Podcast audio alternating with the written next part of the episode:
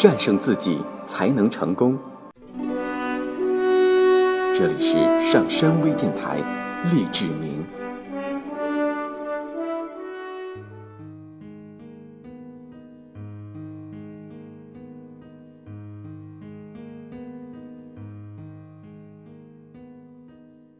欢迎收听今天的励志明，也欢迎大家关注“上山之声”这个微信公众账号。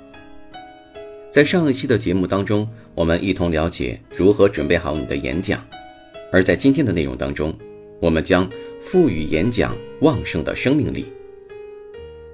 真实的感受，对演讲的热忱以及良好的肢体展示，将会赋予演讲以旺盛的生命力。而这样的演讲是最受听众喜爱的演讲，因为它能深入人心，令人折服。我一直认为，旺盛的生命力、活力和热情是演讲者必须具备的先决条件。当我雇佣演讲班的演讲员和指导老师时，首先观察他们是不是具备这些条件，因为一个好的。充满活力的演讲者能轻易地带动听众的情绪，就像野雁聚集在秋天的麦田里一样。人们总是喜欢聚集在精力充沛的演讲者周围。如何才能做到这样的极富活力的演讲，并牢牢抓住听众的心呢？以下有三个方法能帮助你散发你的热忱和热情。一，选择自己熟悉的演讲题材。在演讲时，有一点很重要，即对自己的题目要非常深刻的感受。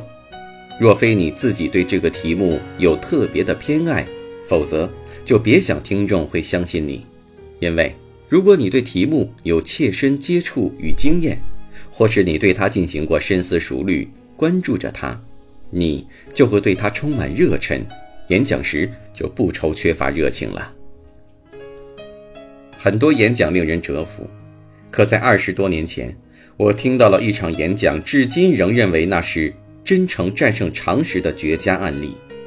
那时，我把这场演讲引发的争论称为“兰草对山胡桃木灰”。其经过是这样的：纽约的一家销售公司里，有一个销售员提出了一个有违常理的观点。他说，他已经能够使兰草。在既无种子又无草根的情形之下生长，因为他曾经把山胡桃木的灰烬撒在新犁过的土地里，然后竟长出了兰草，所以他坚信山胡桃木灰，而且只有山胡桃木灰是使兰草生长的原因。听了他的论点，我平静地告诉他，他的发现是错误的。要真是那样的话，他会在一夜之间成为巨富。当时周围的其他同学也是这么认为，可是他竟然连想都没想，立刻站起来告诉我，他没有错。他不可思议地热衷于他的发现，大声说他只是陈述了经验，而没有引用论据而已。他继续往下说，声音非常真诚。他扩大了原先的论述，提出更多的资料，举出更多的证据。我不得不再次指出他的错误。可他却站起来，提议跟我赌五块钱，让美国农业部来解决这件事。这时，班上已经有好几个同学开始相信他的发现，那些原先坚信他是错误的人变得动摇起来。后来我问他们，是什么让他们改变了先前的看法呢？他们异口同声地说：“是演讲者的热诚和确信，使他们对自己的常识产生了怀疑。”从这件事，我得到了一个重要启发，就是演讲者如果真的确信其事，并热切地谈论它，便能让人们相信，即使那是有悖于常理的，也是没有关系的。既然如此，我们头脑里归纳整理出来的正确常识和真理，那该会有怎样的力量让人们信服呢？几乎所有演讲者都会怀疑自己选择的题目。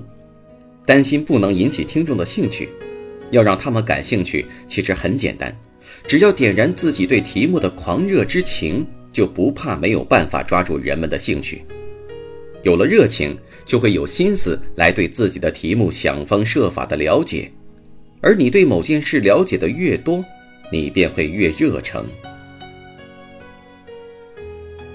第二点，表达自己对演讲内容的真实感受。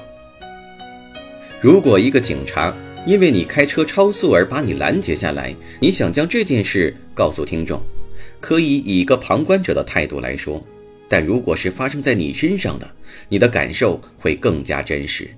如果以第一人称来讲述，会更明确，表达更有效果。第三人称的方式并不能给听众留下什么印象。人们想要了解的是，当那个警察开罚单给你时，你心里是怎么想的。所以，你越是清楚地描述当时的情景，或是反映出当时的感受，你便越能生动逼真地表达自己。之所以我们经常去看话剧。电影就是想要见到或听到自己所未能表露的感情和情感。如果你害怕当众表露自己，看话剧可以满足你的这种需要。演讲者在当众演讲时，根据自己倾注于题材中的热心程度而表现出自己的热诚与兴趣。因此，千万不要抑制自己的情感，不要给自己真实感人的热情安上闸门。你对谈论自己的题目有多热诚，他们的注意力便被你吸引。三，将内心的热情充分展现。当你登上演讲台，不能像一个上绞刑架上的犯人，而要表现出对演讲充满了期盼。即使你迈着轻快的步伐是假装出来的，那也能为你创造奇迹。听众会因此感受到你演讲的强烈愿望。演讲之前，你可以深吸一口气，不要靠着讲桌，要抬起头，扬起下颚，告诉自己：现在我要给听众讲一些有价值的事情。在这样的自我暗示下，你身体的每一个部位都可以清楚地让听众知道这一点。